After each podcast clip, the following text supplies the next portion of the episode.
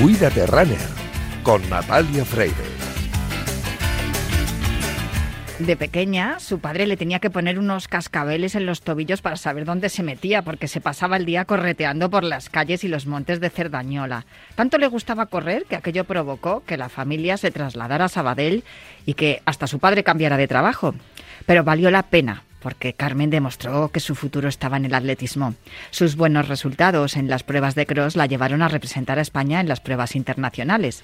En el Mundial de Campo a través de Rabat, en Marruecos, en el 75, consiguió el bronce a solo un segundo de la plata y a seis del oro. Por entonces ella y sus compañeras, entre las que estaban Pilar San Martín, Begoña Zúñiga, Monse Abelló, Consuelo Alonso y Belén Azpeitia, de la que Carmen decía que era su ejemplo a seguir, tenían que aguantar que algunos miembros directivos las llamaran culonas y pechugonas que no sabían correr, o que en las reuniones para preparar las competiciones ni siquiera se planteara una hoja de ruta para el equipo femenino.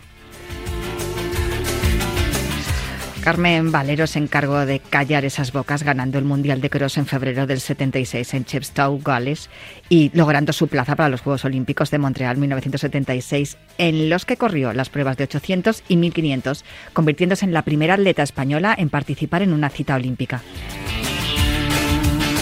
Un año después, en Düsseldorf, Alemania, volvió a proclamarse campeona del mundo de cross, pero su legado no se reduce solo a sus éxitos deportivos, sino que trasciende más allá porque su empeño en abrir camino para las mujeres que deseaban practicar y competir en el atletismo fue fundamental para todas las que vinieron tras ella. De hecho, en el 85, después de ser madre, volvió a competir y a callar las bocas de los que ponían en duda su capacidad para volver a la élite y lo hizo ganando el Campeonato de España de 5.000, la San Silvestre Vallecana, cuatro victorias en el Cross Internacional de San Sebastián y seis en el Cross Internacional de Cataluña, Ciudad de Granollers. Además, se incorporó a la directiva de, de, la federación como jefa de expediciones, porque nadie mejor que ella para saber qué necesitaban los atletas. Yo tuve la suerte de entrevistar y charlar varias veces con, con, Carmen Valero y siempre tuve la sensación, a pesar de su aspecto menudo y amable, de que estaba ante una mujer poderosa. Dicen que una persona no muere hasta que muere la última persona que la conocía. Con Carmen Valero podemos tener la certeza de que será eterna, porque ya es leyenda.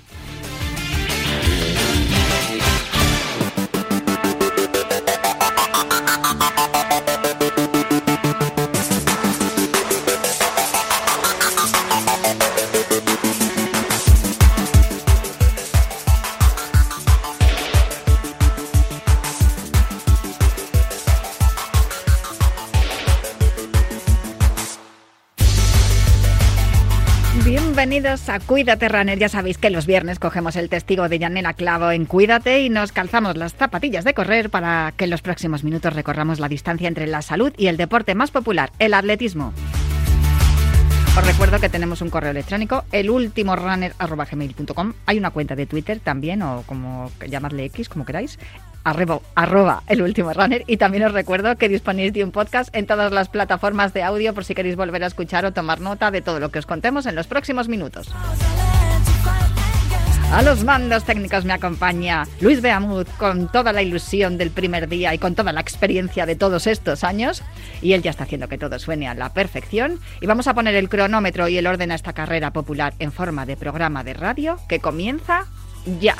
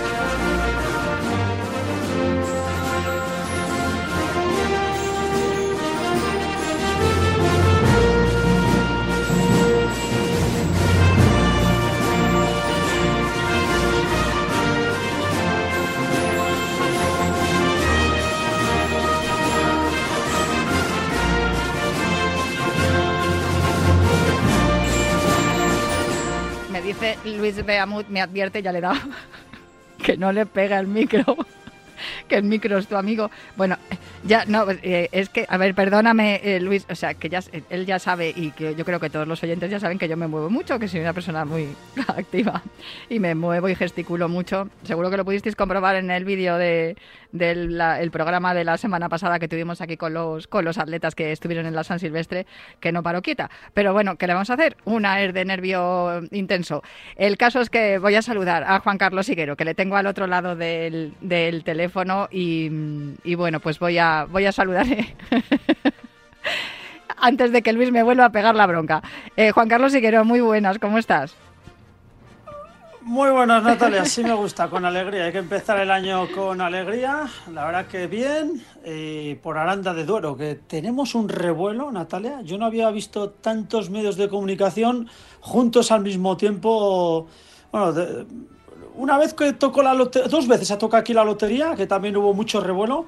Pero aquí los arandinos ya estamos velando armas para que mañana veamos, pues quizás el evento más mediático de todos los que se han realizado en Arandedoro, que es ese partido de Copa del Rey entre la Arandina y el Real Madrid. 16 sábados de final la noche hablamos con Lucía Lorenzo, que es la fisioterapeuta. Oye, la Arandina, que ha tenido una doctora, la doctora Concepción Medina, hasta el año pasado que se jubiló, tiene a Lucía Lorenzo como, como fisioterapeuta ahí en el cuerpo técnico. La vais a ver todos mañana a partir de las 9 de la noche. ¿Es el partido, Juan Carlos?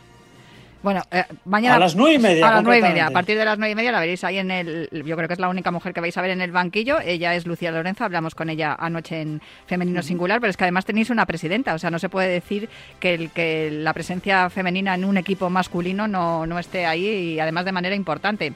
Eh, vas, a, vas a comentar el partido en televisión española, en la 1. Prime time a las nueve y media, ahí con Juan Carlos Rivero. Así es, Natalia, con Juan Carlos Rivero, Rubén de la Red. Vamos a bueno, pues estar comentando el partido. Se prevé una temperatura de 0 grados, como dice aquel, ni frío ni calor. Eh, unos 10.000 espectadores. La verdad que para mí es un sueño, Natalia. Ahora mismo la comunicación es mi primera prioridad en la vida. Mi vida está relacionada con la comunicación. Y eh, para mí es fantasía, como decía nuestro compañero eh, de marcador, porque primero que el estadio lleve mi nombre es algo magnífico y el poder hacer lo que más me gusta con el estadio que lleva mi nombre, pues se multiplica. Desde luego, qué emoción. Ya, de verdad. Eh, y fíjate que mm, en, Aranda hay, hay eventos que están relacionados contigo, como la Higuero Running Festival, que tengo que decir que, claro, lo de mañana es algo especial, único e inigualable. Pero es que, claro, cada año tenemos una carrera de atletismo en tu pueblo, por las calles de Aranda, que están repletas de gente animando. Un, un ambiente muy parecido al que vivimos la semana pasada en la San Silvestre Vallecana, con toda la gente en la calle animando a, a los atletas que en eso, en un, en, una, en un evento festivo con el atletismo ahí de fondo y también está el que, que, no me que no me eche la bronca que ya bastante bronca llevo y José Luis Escarabajano que también está el eh, está el sonorama claro en verano. Que no, no podemos decir que Aranda Aranda está en el mapa pero vamos bien bien colocado en un, una, un lugar donde hay que parar siempre y además la gente de Aranda es maravillosa nos tratáis siempre fenomenal. Hablando con Lucía Lorenzo, además te das cuenta de que es un pueblo que, que aprecia a los suyos, a sus vecinos, eh, cómo sois profetas en vuestra tierra y así da gusto. Si te parece... Eh, ya me contarás cómo te estás preparando, porque sabiendo cómo te preparas tú las pruebas de atletismo, me imagino que te, para, para, el partido de mañana estarás ahí chapando codos como si estuvieras en, los exámenes finales de, del instituto. Y, y, desde luego seguro que lo tienes todo controlado ya. ¿Estás encontrando más dificultades eh, estudiando sobre fútbol que sobre atletismo? ¿O no? El atletismo es mucho más complejo. Mm, es bueno, al final te tienes que documentar igual, tienes que estudiar las biografías de cada jugador, dónde han jugado, cuántas temporadas lleva en el equipo. Quizás es algo más sencillo porque hay más atletas que futbolistas, ¿no? Pero eh, sí que es cierto que, bueno, que hay que interpretar, tomar decisiones en tiempo real y eso le hace, lo hace muy, muy complejo, ¿no? Pero eh, es parecido, Natalia, parecido. A ver, cómo sale, que, que, estoy, estoy nervioso, ¿eh? Bueno, pues nada, vamos a relajarnos un poco hablando de algo que dominas, que es el atletismo. Si te parece, eh, hacemos, si quieres, ¿no? Hacemos un, balance de lo que fue la, San Silvestre Vallecana, si te parece que, mm, que bueno, que, los resultados que, se obtuvieron fueron los esperados, alguna sorpresa. Bueno, yo creo que fue una edición que estuvo a la altura, como en otras ocasiones. Se cumplía 46 años. En categoría masculina vimos que el favorito no falló. Mohamed Katir se lo puso muy difícil hasta los últimos dos kilómetros, pero Beru Arebagui, el atleta etíope que líder mundial de 5 y 10 mil en 2023, pues eh, hizo buenos los pronósticos. Mohamed Gatir se le vio muy bien para las alturas de temporadas en las que nos encontramos. Y la sorpresa, Natalia, como bien decías, Aarón Laseras. Ojo con este hombre de tan solo 23 años. Hizo 27.52, fue tercero, además con mucho descaro. Estuvo con los dos grandes favoritos, con Arevago y Katir, durante unos 6 kilómetros aproximadamente a un ritmo infernal y luego, pues en los puestos de detrás no hubo muchas sorpresas, ¿no? Una carrera un poquito más controlada, pero eh, en categoría masculina hubo, un buen espectáculo, al igual que, en femenina. En femenina, la etíope Ababel Yesanet, que fue la ganadora, hubo sprint, em, el sprint lo protagonizaron la ganadora Yesanet junto con su compatriota Anlai y tercera fue Likina Ambau. En, en cuestión de un segundo llegaron las tres. Y en cuanto a las chicas, en el plano nacional, la primera española fue Laura Priego, que hizo una muy buena carrera. Yo creo que va a salir de aquí muy fortalecida. Desde luego que sí, ya fue primera española hace dos años eh, y, hablamos con ella ahí en línea de meta, estaba que no se lo creía, estaba feliz. La verdad es que ha sido muy buen año para Laura porque también con el equipo en el Campeonato de Europa eh, por equipos también estuvo ahí en, en 10.000 y, y, lo cierto es que yo creo que tiene que estar muy contenta y que así se, se acaba bien un año y se empieza y se empieza la nueva temporada, aunque todavía estamos aquí con, con, el barro, ¿no? Que ahora vamos a hablar de ello. Has comentado al principio que sí, que efectivamente hay que empezar bien el año, pero es cierto que el 24 no empezó de manera muy alegre, porque el mismo día uno ya supimos que mm, el estado crítico ¿no? de, Carmen Valero, hemos empezado el programa dedicándole un, un homenaje que, que, de verdad que yo, supongo que la conociste, yo las, las veces que hablé con ella, que además es que se hablaba con ella con una naturalidad que yo decía, madre mía, estoy delante de un mito y, y ella me habla con toda naturalidad. Recuerdo cuando la entrevistamos en Femenino Singular que teníamos una llamada sorpresa para nuestras protagonistas y la sorprendió Marcelino, el jugador, mira, el, el, fútbol y el atletismo se vuelven a cruzar, el jugador de mítico del Atlético de Madrid, que fue compañero suyo de entrenamiento porque Marcelino Pérez Ayllón empezó haciendo atletismo allí en Sabadell con ella. Y, y era, era tan bonito escucharla hablar de, de cómo, cómo fueron tratadas en su momento, ¿no? Como ella llegó después de ser mamá y le dijeron, ¿qué haces aquí? Vete a trabajar. Bueno, ella trabajaba además en banca, ¿eh? En Es también un, un, sector donde no había muchas mujeres y ella, con lo chiquitina que era, madre mía, qué poderío y qué fuerza tenía Carmen Valero. Eh, hemos sabido en el día de ayer, creo que ya se, se hizo público, que las pistas del Centro de Alto Rendimiento eh, van a llevar su nombre. No sé si la conociste. ¿Y, qué recuerdo tienes de ella, Juan Carlos? Sí, bueno, yo lo, primero la conocí por la prensa, vi cómo Carmen Valero allanó eh, lo que es el atletismo femenino a las demás de atletas, con muchos triunfos, he visto vídeos de ella, yo sabes que me encanta tirar de, de, meroteca, y sí que coincido en algún acto con Carmen Valero, y la verdad pues que, que es una... Es una era una persona que trascendía más allá del, atletismo. Em, y sobre todo, pues los valores que, ha sembrado. Va a dejar un legado incalculable porque es leyenda, pasa a ser leyenda, evidentemente. Eh, fue, de hecho, la primera atleta olímpica española. Muchas mujeres en esos tiempos difíciles para ellas eh, la admiraban porque como mm, superaba desafíos y es de esas atletas, Natalia, que jamás eh, te puedes olvidar, porque ya, ya, no solo por todo lo que ha conseguido, sino lo que, lo que significaba en esos momentos conseguir esos hitos. Fíjate que les decían a ella y a otras compañeras, que ella me contó a mí que su, su ejemplo a seguir o la atleta que, que, ella admiraba más era Belén Azpeitia, que también nos dejó en 2005 por un cáncer de forma prematura. Se van muy jóvenes, ¿eh? hay algunas personas que se van demasiado pronto. Y estaba también eh, eh, Consuelo Alonso, con la que también hemos hablado en el programa Femenino Singular, también otro ejemplo, sigue corriendo y sigue ganando Consuelo Alonso. Y estaban pues todas estas mujeres que, que, que luego han demostrado tener un talento espectacular y, me contaba Carmen, dice, es que cuando había reuniones en la federación, menos mal que ha cambiado todo eso muchísimo y además es que se ha dado la vuelta a la tortilla de manera espectacular, pero había reuniones y decían, bueno, va a ver, vamos a ir en los viajes, no sé qué, no sé cuánto, y cuando salían todos decían, ay, las chicas, que se nos han olvidado las chicas. Y claro, ellas estaban allí esperando como diciendo, a ver, que... Que vamos a que, que, quedamos en las primeras en los primeros puestos y vamos a, ganar mundiales y vamos a, estar en los Juegos Olímpicos. Es que mm, de verdad bueno yo lo he dicho al principio no sé si lo has escuchado pero eh, desde luego eh, va a ser muy difícil que, Carmen Valero desaparezca de la memoria colectiva de todos los amantes del atletismo porque desde luego ya es leyenda. Eh, Carmen Valero tuvo por cierto grandes éxitos en un cross que también eh, roza la leyenda, si no lo es ya, que se va a celebrar el próximo domingo. Sí, pues fíjate, ganó en el año 1978 el Cross de El Goibar. Como bien dices, Natalia, se celebra el domingo, pasado mañana 7 de enero, se disputa en el mítico circuito de Mincheta.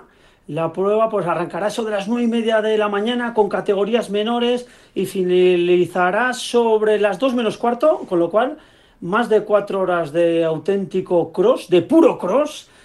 El cartel de este año es de muchos quilates. Va a haber una auténtica constelación de estrellas, plurmarquistas mundialistas, plurmarquistas europeos, nacionales, medallistas internacionales. Bueno, para no perdérselo, Natalia. Bueno, si te parece, voy a saludar al máximo responsable de, de, la organización de este cross, de este mítico cross, que además cumple 80 años. ¿Cómo estás, Sigor Díez? Ser Modus, Caixo. Hola, muy buenas a todos y todas. Pues bueno, un poco nerviosos, ¿no? Y expectantes a, lo que pueda suceder, eh, bueno, durante estas horas y el próximo domingo, ¿no? 80 ediciones, Sigor. Es que se dice pronto, ¿eh? pero es muy difícil mantener una prueba atlética en, en cualquier caso y, la vuestra, desde luego, goza de muy buena salud. Yo que he podido, he tenido la suerte de presenciar en alguna ocasión el, desarrollo ahí en las campas de Mincheta, es espectacular. A mí me parece que es el cross más cross de todos los crosses que tenemos en España. Sí, la verdad que bueno, el circuito está muy bien, es un entorno espectacular con los montes, con el estadio, eh, con ese caserío de, que se llama Mincheta y a eso se, lleva, se debe el nombre de, las campas y de, toda la instalación deportiva.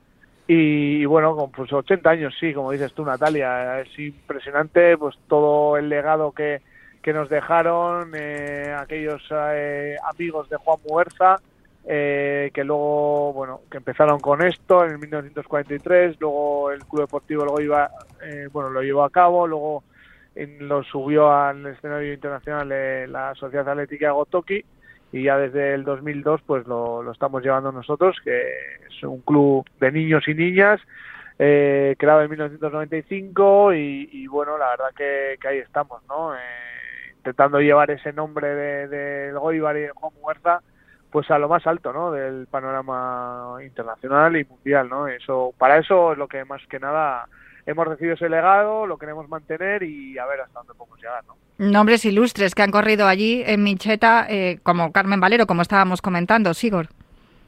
Sí, desde luego que es así una infinita desgracia.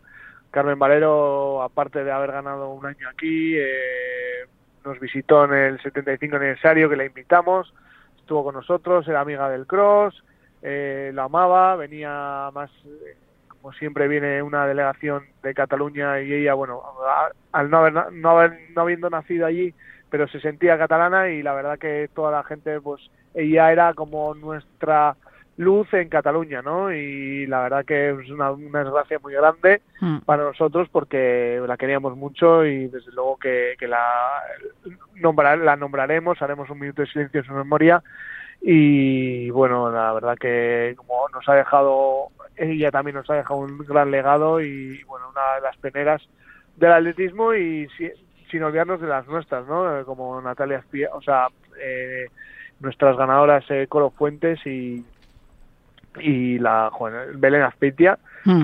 que, bueno, también fueron un poco antes que ella, pero sí que fueron también ganadoras en nuestro cross a, los principios, ¿no? De cuando las mujeres, pues desgraciadamente no podíais competir en las mismas condiciones que los hombres y la verdad que ahora por lo menos al fin hemos conseguido esa igualdad y, yo creo que nosotros también hemos intentado, llevamos muchos años intentando traer también estrellas femeninas para, para que ese impulso, ¿no? Para darle un impulso más, ¿no? Hablando un día con, lo he comentado hace unos minutos, Sigor, no sé si lo habrás escuchado, pero hablando un día con Carmen me dijo que su, ejemplo a seguir, su, su ídolo, su, la, atleta en la que, a la que ella se quería parecer era precisamente Belén Azpeitia. Es curioso también qué camaradería y qué amigas fueron todas también durante aquellos años y cómo abrieron esa brecha para que las mujeres pudieran demostrar que podían correr igual que los hombres. Y yo agradezco mucho también eh, el espacio que, que les habéis dado y que bueno, que ya se ganaron en cualquier caso. Si te parece, le paso el testigo a Higuero porque sé que tenéis nombres espectaculares en la nómina de atletas para, para este próximo domingo. Bueno, entre ellos está Aregawi, que ganó la, ganó la San Silvestre, lo, lo estuvimos contando aquí en directo el pasado domingo también, subcampeón mm. del mundo de cross. Vais a tener también a Sofiane El Bacali, oro en los Juegos de Tokio en, en 3.000 obstáculos. Bueno, y, he visto otros nombres, eh, Juan Carlos, eh, tanto en categoría femenina como en, en, masculina, como estaba contando, porque en la femenina también vais a tener a Beatriz Chevet, campeona del mundo de cross en 2023, que además es que batió el récord del mundo, que nos lo contó Higuero también la semana pasada en la cursa de Nasos. En fin, ¿cómo conseguís? Bueno, yo creo que conocer la respuesta, pero ¿cómo conseguís que estos nombres eh, lleguen a correr en el Goibar? Eh, yo creo que vuestra fama trasciende, ¿no? Más allá y que todos los atletas a nivel eh, planetario quieren correr en vuestro en vuestro cross. Sí, pues, es una labor de muchos años y, la verdad que, bueno, esa atención que pone en nuestro en nuestra carrera, pues es de agradecer. A ver, al final también, desde luego que uno de los secretos es pues primero hay que tener dinero, ¿no? Y mm. intentar eh, traerlos, porque ellos, pues bueno, tienen su caché y todas esas historias. Y segundo, pues que nosotros cuando vienen aquí los tratamos bien, eh, son como de la familia. Eh, pues esos pequeños secretos, esos pequeños detalles que hay que cuidar al más mínimo. nosotros no tenemos un hotel de cinco estrellas, pero tenemos otras cosas que, que ellos lo, lo valoran y ellas también, ¿no? Entonces ahí es donde nosotros tenemos que jugar, atraerles, eh, ya traerles desde ya más jovencitas, porque Beatriz Cheve, como dices tú, es una campeona ahora mismo, pero es que ya ha corrido aquí dos veces, siendo muy jovencita en el año 2020 y 2022. Entonces, eso ha quedado ahí. Eh, y ahora, pues al ser campeona, pues vuelve, ¿no? Es más fácil que vuelva a un sitio donde conoce y donde la, donde la han tratado bien. Entonces, bueno, esos secretitos pequeños que a veces no hay que contar son los que cuentan, ¿no? También. Juan Carlos, todo tuyo. Bueno, yo eh, quiero darle una vez más la enhorabuena a Cigor 10, que lleva trabajando muchísimo en este cross. De hecho, Natalia, fíjate, eh, este cross lo organizaba a su padre hace unos años, José Luis Díez, le pasó el testigo a Cigor Díez. Cigor ya desde el año 2002 se preocupaba de las categorías menores y se le veía maneras, le, se veía maneras de que pudiera convertirse en un gran organizador, desde mi punto de vista uno de los mejores del mundo organizando esta prueba de campo a través. Yo le quería preguntar a Cigor, ¿cómo conseguís que el público em, pague dinero por ver atletismo? A ver, en el cross del Goibar, em, los, ah, los, bueno, la, gente que quiere ir a ver el cross paga su entrada religiosamente y se llena. ¿Cómo se consigue eso, Cigor? Hombre, pues es la es una tradición, ¿no? Eh, al final toda esta gente, hay gente que viene desde pueblos de al lado, eh, incluso andando entre el monte, eh, hay gente que, que, bueno, que esa procesión que se que se hace desde el mismo pueblo a subir hasta las campas de Mincheta pues es un recorrido bonito, es algo que viene de hace muchos años, en Lerú también, en el anterior circuito también se pagaba, y es como una tradición, ¿no? Y es una manera también, pues, de, valorar, de valorar el trabajo que se hace, de valorarse a nosotros mismos, a, a, esa, a ese trabajo, ¿no? de voluntariado que hacemos, eh, y desde luego que, hay personas de, que, incluso nos dicen ¿no? que esto es demasiado barato, que ellos incluso eh, que subamos el precio de la entrada, pero eh, es algo que ha quedado ahí, eh, que hay veces que la gente pues no lo entiende y hay gente pues que se quiere colar ahí como, como, como esto, pero, pero vamos, que es una manera de, de, de, valorarse y de una, es una tradición, ¿no? Y pagar el por el, el cross que es que es, vamos a ver estrellas internacionales, vamos a ver los Messi, los Cristiano Ronaldo del atletismo, entonces eso, eh, pues bueno, pues eso es, es de, de, valorar, ¿no? Y si no valoramos nosotros mismos, habíamos pensado muchas veces, pues cuando ha habido eh, así años redondos o aniversarios importantes del 75 eh, y tal, de, abrir la entrada y dejar que, que, pase todo el mundo, pero no nos parece, no nos parecía acertado y, y bueno, porque al final lo que digo, ¿no? Que es que hay que valorar el trabajo que se hace. Mira, Natalia, dentro del programa del Cross Juan Muguerza del Goibar, eh, incluyen, incluyen perdón, el trofeo Mamo Huelde, el que fuera medallista de oro en mm. maratón y de plata en los Juegos Olímpicos de 1968. ¿Por qué surgió esa, esa idea, Cigor? Bueno, es una idea que vino de, nos vino de la Diputación de Guipúzcoa. Eh, eh, Coto Laizola, cuando el, famoso Coto Laizola eh, eh, fallecido ya, eh, nos propuso, nos vio una que se podía hacer algo.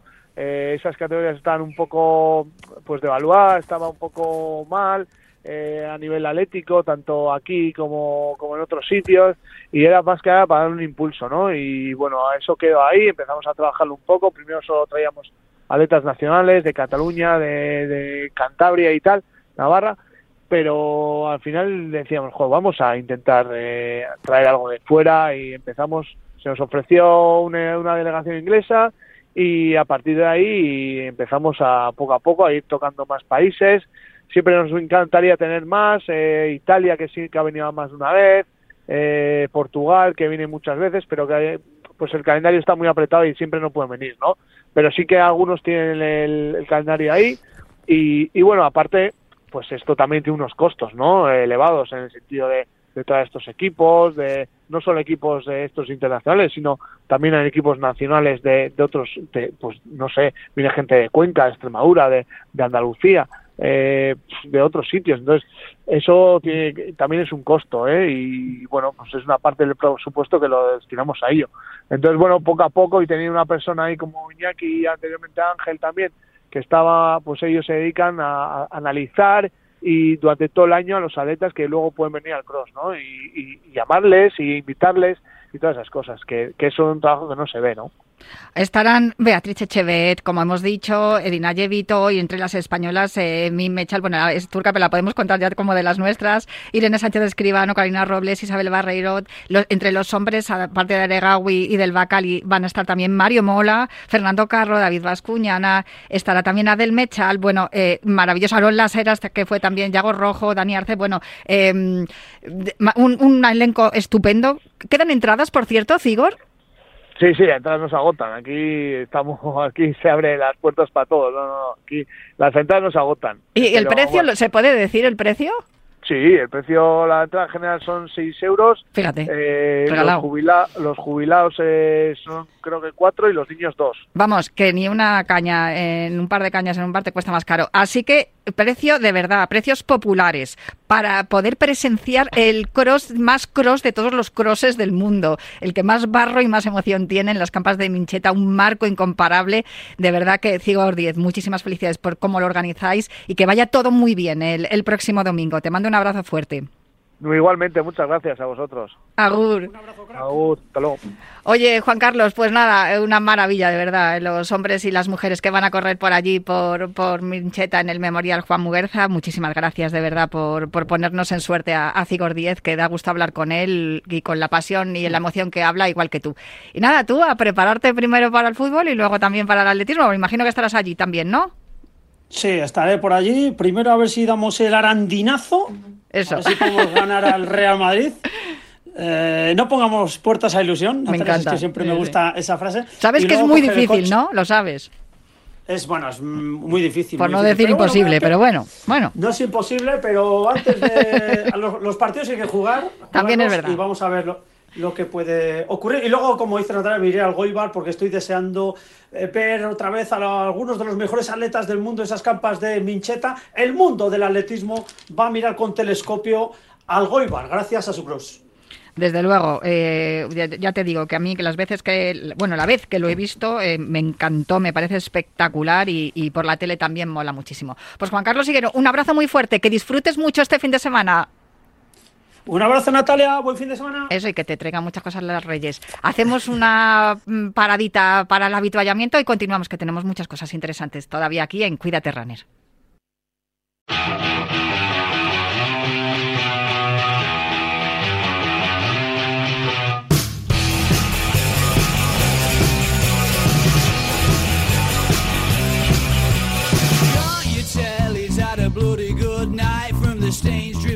Top.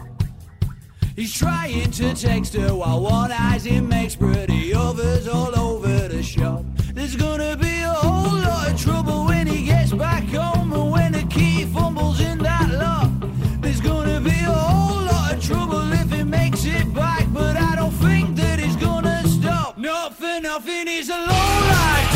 Pues eh, comenzamos el año 2024 y comenzamos como acabamos el 2023 con los consejos de Finisher, de la línea Finisher de Kern Pharma, de la mano de Sex de Bode, que es manager de salud y deporte de Kern Pharma. Muy buenas, Sex, ¿cómo estás? Hola Natalia, muy bien, feliz año. Oye, qué bien, qué ilusión eh, tenerte un, año más aquí en Cuídate Runner y además qué necesario es eh, todos los consejos que nos das, sobre todo porque, claro, ha habido mucho desgaste, pero todavía queda desgaste que tenemos todo un año por delante. Yo creo que empieza un año muy bonito, con muchos retos y la verdad que empezar el año siempre pues con esa energía y con los retos... Eh, deportivos para mucha gente, pues es una manera muy, muy buena e ilusionante para afrontar un nuevo año. Ah, hablábamos la semana pasada, estuvimos hablando del recovery, de lo bien que, deberíamos de, establecerlo, ¿no? Como, como un hábito también a la hora de, de, afrontar entrenamientos eh, exigentes o carreras exigentes, pero hay un producto que yo creo que, tiene que ser también habitual, ¿no? En, sobre todo en todas las personas que, practicamos deporte y por otro lado también, que es lo que me ocurre a mí, que tenemos algún tipo de alergia y nuestra alimentación no siempre es todo lo completa que debería porque nuestro cuerpo no asimila determinados alimentos. Estoy hablando de Futur Pro, que yo creo que es un, eh, yo no sé si es uno de los vuestros productos estrella, porque desde luego eh, lo que a mí me está produciendo Futur Pro es una estabilidad a la hora de el desgaste eh, muscular. No, no noto el desgaste muscular que notaba antes de, empezar a tomarlo. Pues sí, la verdad que Futur Pro es un producto eh, muy completo y muy versátil porque nos permite sobre todo utilizarlo tanto durante la práctica deportiva como isotónico, como producto realmente que nos aporte azúcares y sales minerales pero también nos permite utilizarlo como recuperador post-entrenamiento, eh, post-competición, porque gracias a su composición con hidratos de carbono de asimilación rápida, eh, sales minerales y también 5 gramos de proteína predigerida, nos ayudan a recuperar la musculatura, a evitar eh, o reducir las agujetas y poder afrontar el siguiente entrenamiento mucho mejor. Me preguntan algunos de mis compañeros de, entrenamiento que si el Futur Pro lo puedes tomar en un periodo eh, largo de tiempo, es decir, si lo puedes establecer como parte de tu dieta.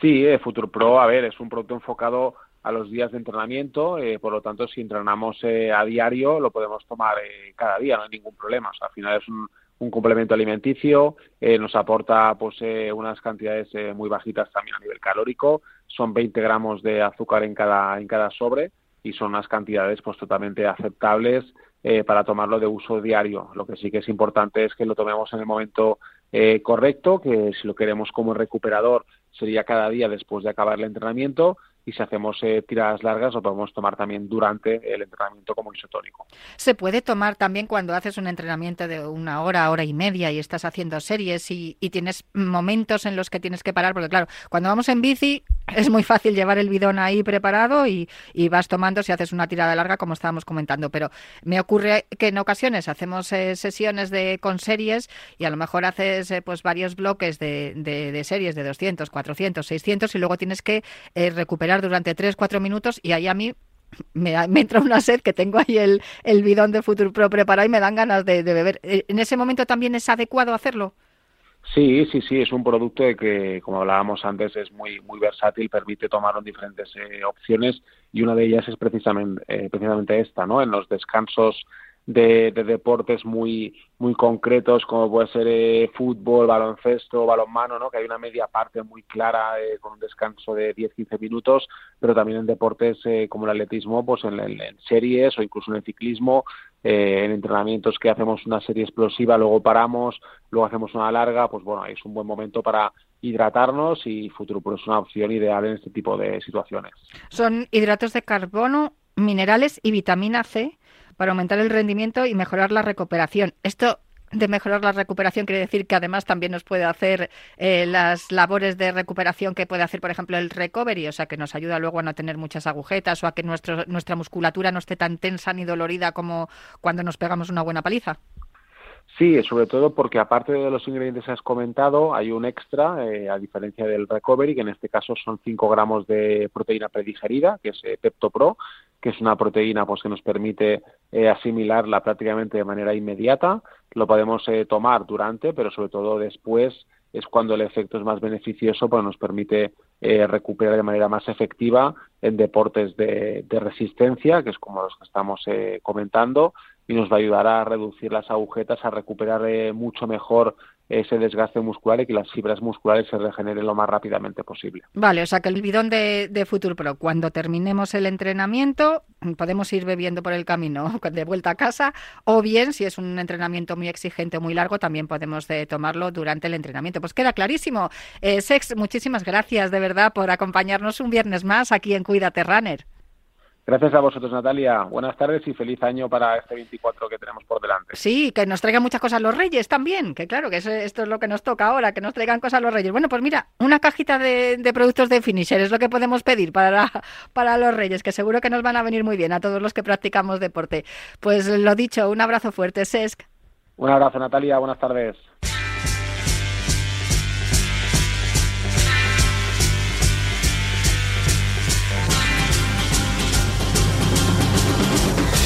Lorsque vous lui parlez, il ne vous répond pas. Il semble vous regarder, vous croyez qu'il écoute. Ses yeux sont là sur vous, mais vous n'y lirez pas ce qu'il pense de vous.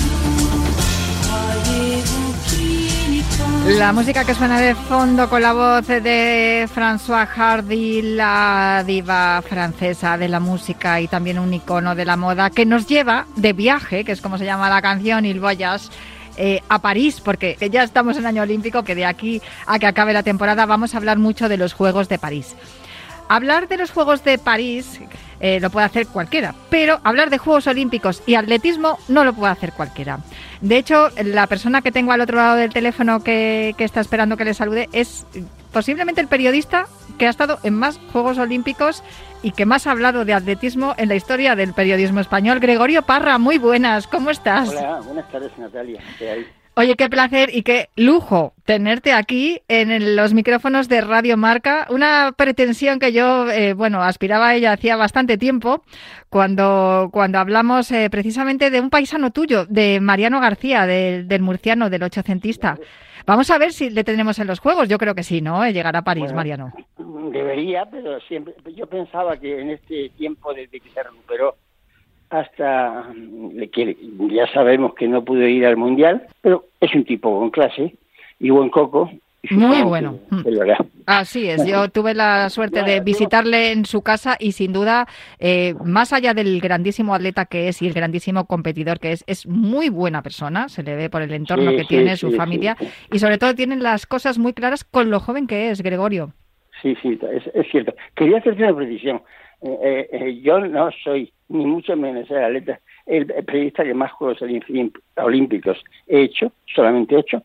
Y bueno, ocho, solamente ocho, Gregorio, por Dios, que tienes los mismos juegos que Chuso García Bragado. Bueno, pero, pero, bueno, y bueno, que he hablado, bueno, eso ya, en fin, eh, sí, sí podría decir que probablemente, probablemente he tenido muchísimo entusiasmo y pasión por el atletismo, pero eso es una, una, no deja de ser una afirmación puramente subjetiva. A ver, mm, yo tengo varias preguntas para hacerte. La primera, ¿cuántos números, cuántas marcas, décimas, centésimas y milésimas tienes en tu cabeza? Yo creo que ya ninguna. Sí, te podría decir el récord del mundo de Yarmila Kratochvilova que todavía permanece. 1.53.28 que, la hizo- que lo hizo en Múnich y que, no, y que no se ha batido. Pero vamos, ya creo que, bueno, sí, y, y obviamente eh, creo que el récord de Marita Koch, que fui junto con José Ángel de la Casa, espectador en directo, los únicos periodistas españoles que estábamos aquella tarde en Canberra, el 5 de octubre de, no, ¿de qué? 1985, creo, creo. No estoy muy seguro. Fue, fue una Copa del Mundo en Canberra. Y a que- aquella competición también fueron eh, de las Heras, un corredor que teníamos de 400, y José Manuel Abascal que fueron parte de eso se- la Copa del Mundo se hacía por continentes. Entonces formaban del equipo parte de ellos del equipo europeo. Eh. Ángel de las Heras era Ángel de las Heras. Madre mía.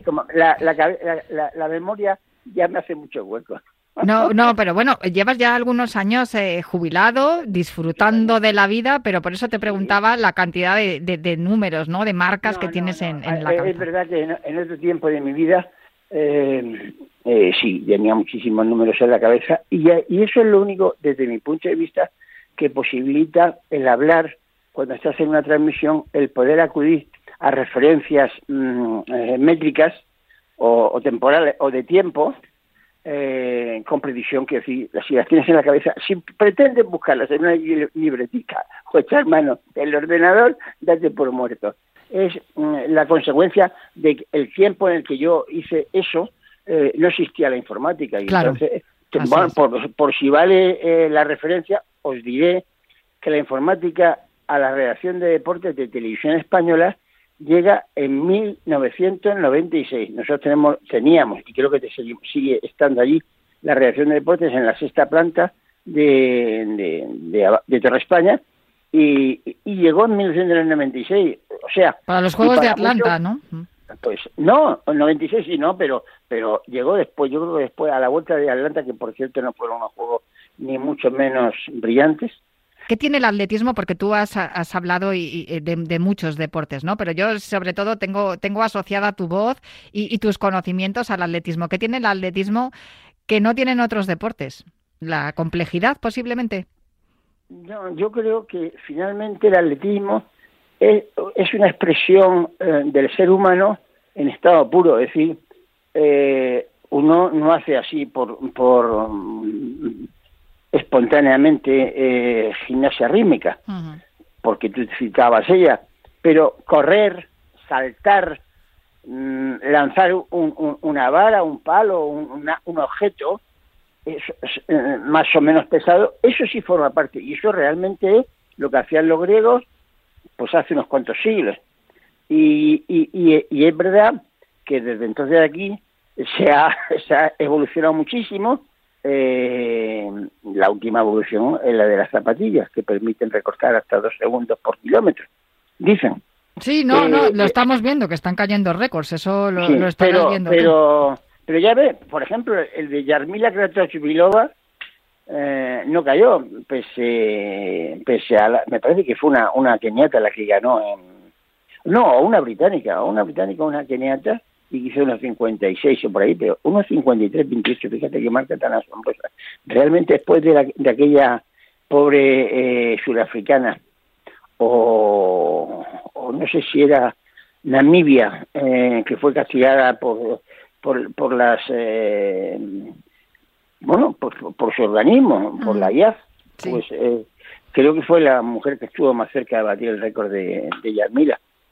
A A, a a la que a- la que no. conocí en, en competición y era un, un monstruo de musculación y años de- después fui a su casa a Praga y la conocí ya eh, sin músculo y era era otro ser humano, era totalmente diferente. Una vez que abandonas el deporte, claro, también el, el cuerpo cambia, sin duda. A mí lo que me parece sorprendente es que tengas la memoria que tienes y que, y que conserves toda, toda esa cantidad de datos y de nombres y de, de- y de No, no, momentos con todas las competiciones en las que has estado. Pero yo te llamaba eh, fundamentalmente, como decía en la presentación, porque tenemos los Juegos de París ahí ya a la vuelta de la esquina, que esto se pasa volando, ya lo sabes tú, Gregorio. Perdón interrumpa, estamos en eso que la gente no sé si sabe que se llama Olimpiada, porque la Olimpiada ¿Sí? es justamente el tiempo que transcurre entre cada uno de los juegos. O sea, muchas Así veces es. dicen, no, vamos a la Olimpiada. No, no. La Olimpiada es lo que transcurre entre, entre juego y juego. Juegos y juegos. Pero bueno, hay otra matización. No es lo mismo celebrar, con todo el respeto para, para, Buda- para Budapest, para Tokio, es decir, eh, para Río de Janeiro, unos juegos en París que otros que unos juegos en otros sitios, porque estamos hablando de uno de los países eh, con mayor mm, eh, con mayor profundidad deportiva de- de- del mundo en el que vivimos. Les Sí, encantan los deportes, sin duda, Les y de hecho encantan los deportes, fomentan la cultura, sí, fomentan la cultura Sí, del deporte sí. en, en- en todo, en la literatura, en el cine y en la práctica también. Fíjate si es así que el maratón de la prueba de maratón de, de los Juegos de París va a ser también una prueba popular. Es, es- a mí me parece ma- una magnífica idea poder correr eh, eh, una maratón con, con los atletas que van a ganar las medallas. Supongo que la organización pondrá, a lo mejor separados por 200 o 300 metros, digamos, a los cracks, y entonces, pues, oye, eh, pues a correr unos y otros. A mí me parece bien. A mí me Yo parece que es que- una manera muy integradora, ¿no? De, de- de hacer Sí, llegar sí, el sí. deporte de élite a- al deporte popular, ¿no? Y más, Eh, el, más un- el atletismo. Mm. Unos Juegos Olímpicos en, en París, en París, sería en Francia también, podría ser en Lyon, podría ser en Burdeos, eh, serán unos Juegos fantásticos. ¿Qué tres momentos? ¿Cuál es tu podio? Me da igual eh, oro, plata, bronce, colócalos como quieras. Eh, ¿Qué tres momentos para ti son imprescindibles para, para los oyentes que tienen que conocer en, en cuanto a la historia del olimpismo relacionado con el atletismo, que es lo que nos ocupa aquí en este programa? Pues es que, eh, como tú bien sabes, Natalia, los, los récords del mundo no se consiguen en, en- en- generalmente en competiciones oficiales y mucho menos en Juegos Olímpicos. ¿eh? No, de Son hecho, rarísimos, Es más rarísimos importante la medalla que el récord en este Claro, caso. evi- Mm. evidente- evidentemente. Eh, pues qué momento, hombre, yo no soy capaz de decirte momentos y sí seres humanos que he conocido en el mundo del atletismo eh, excepcionales. Uno diría que el primero de ellos sería eh, Víctor Saneyev, un triplista ruso que murió en- en- en- enseñando atletismo hace ya algunos años en, Australia. Eh, Víctor Saneyev, eh, Dwight Stones, que también ha muerto recientemente, hace unos meses, y que también tuve la suerte de conocerlo, eh, cuando hacía, se dedicaba en contratos federales a medir los estados de la Unión, de la Unión de Estados Unidos, eh, para ubicar los polígonos industriales, las zonas residenciales, las zonas industriales. Un muy buen trabajo y me acuerdo que fui a, a una estación mm, de montaña maravillosa que se llamaba Sun Valley, me parece que en Utah, o en Idaho o en Utah, y fue un tipo de una gentileza enorme. Y además me, me siempre recuerdo que me contó el cómo él llegó a practicar el Fosbury Flop, que probablemente habrá mucha gente que lo considere pecado mortal, pero, pero cuento un relato que estuve de él. Él decía que cuando empezó en la escuela a hacer mm, el salto a altura, junto con muchos más compañeros, pues iban en fila la gente que saltaba por la izquierda, entonces era eh, el ventral, o, o- Sí. o la gente que iba por la derecha. Y entonces eh, la, la, la, la cola se iba, se iba haciendo, mm, se iba poniendo en, en, en, vertical hacia el saltómetro, porque todos querían ver lo que, lo que saltaba otro. Y claro, si estaba en curva no lo veía. Y entonces, pues él, por la razón que fuese, estaba de los últimos y siempre, cuando le tocaba saltar, se encontraba prácticamente perpendicular al, al saltómetro. Entonces, pues eh, a lo largo de, de los muchos saltos que haría en la escuela, empezó a saltar de, espa- de espaldas.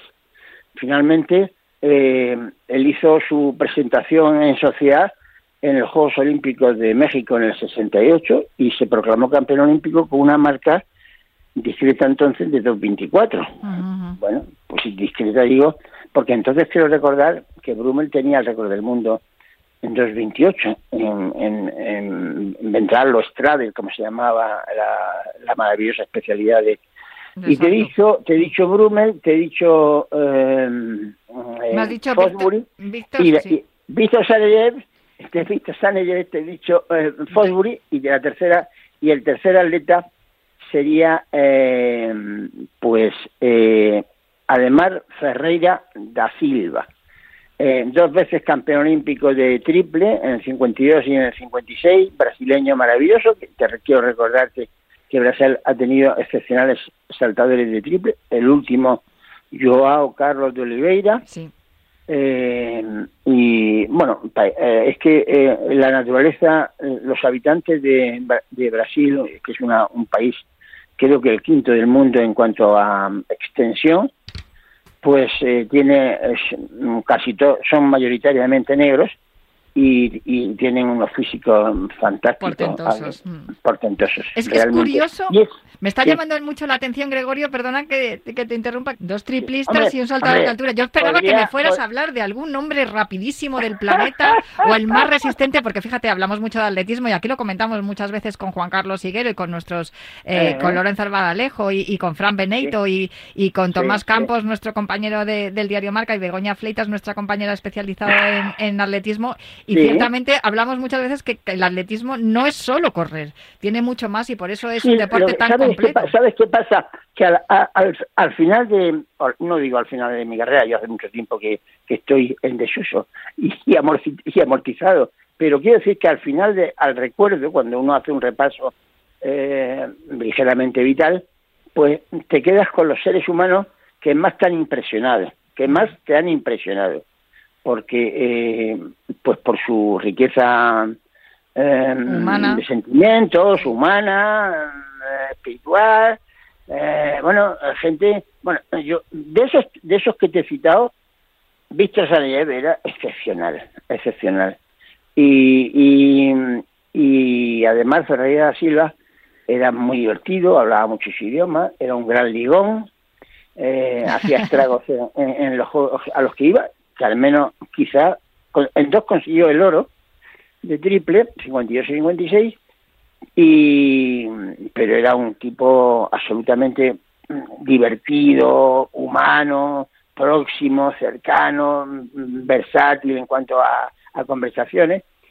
Y, a- y sin embargo pues eh, Fosbury era la sencillez personificada eh, era una persona muy discreta totalmente diferente de mm, pero a mí me a mí me atrajo me atrajo mucho porque eh, yo he conocido um, muchos atletas pero mm, estar frente a un tipo que transformó la especialidad que practicaba eso es muy raro ¿eh? Eso es muy raro Sin duda, porque es que claro, todo el mundo saltaba de una manera y llegó él y dijo, no, yo voy a saltar así. Es impresionante Claro, la historia de. Fosbury, ya la hemos destacado aquí en, en este programa en alguna ocasión, porque Sí. supuso un, un, un antes y un después dentro del Claro, atletismo y en este caso del salto de, altura. Y, y- y yo, hombre, yo he sentido admiración, por fíjate, eh, mm, eh, eh, por, por- por lo- lo- todos atletas como Mogenburg, como mm, eh, los grandes, eh, Tra- Carlo Tranjar, los alemanes maravillosos,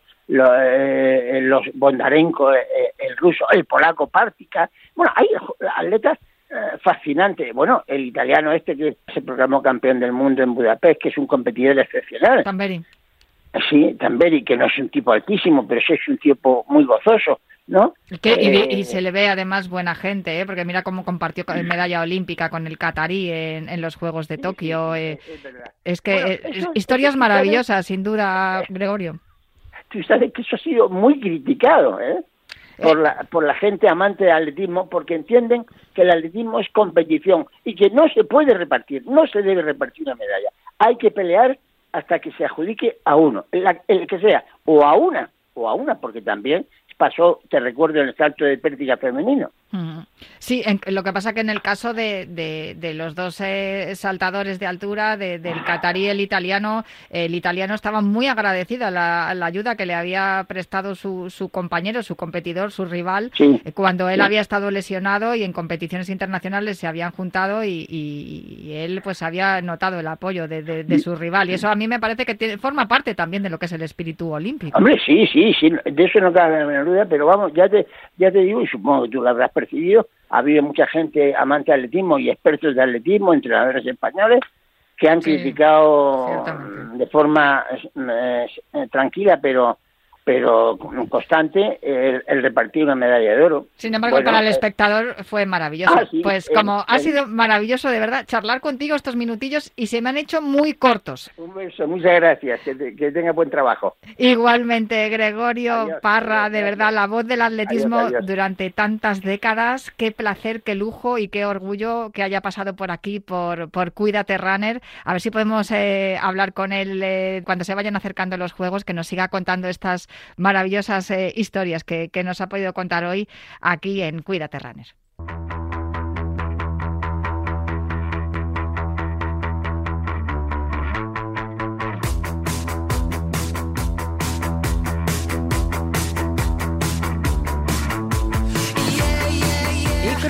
La meta de esta carrera popular en forma de programa de radio, no sin antes eh, aconsejaros que os quedéis con la programación de Radio Marca y prometeros que volveré el próximo viernes para seguir hablando de atletismo y salud aquí en Cuídate Runner. Hasta la semana que viene.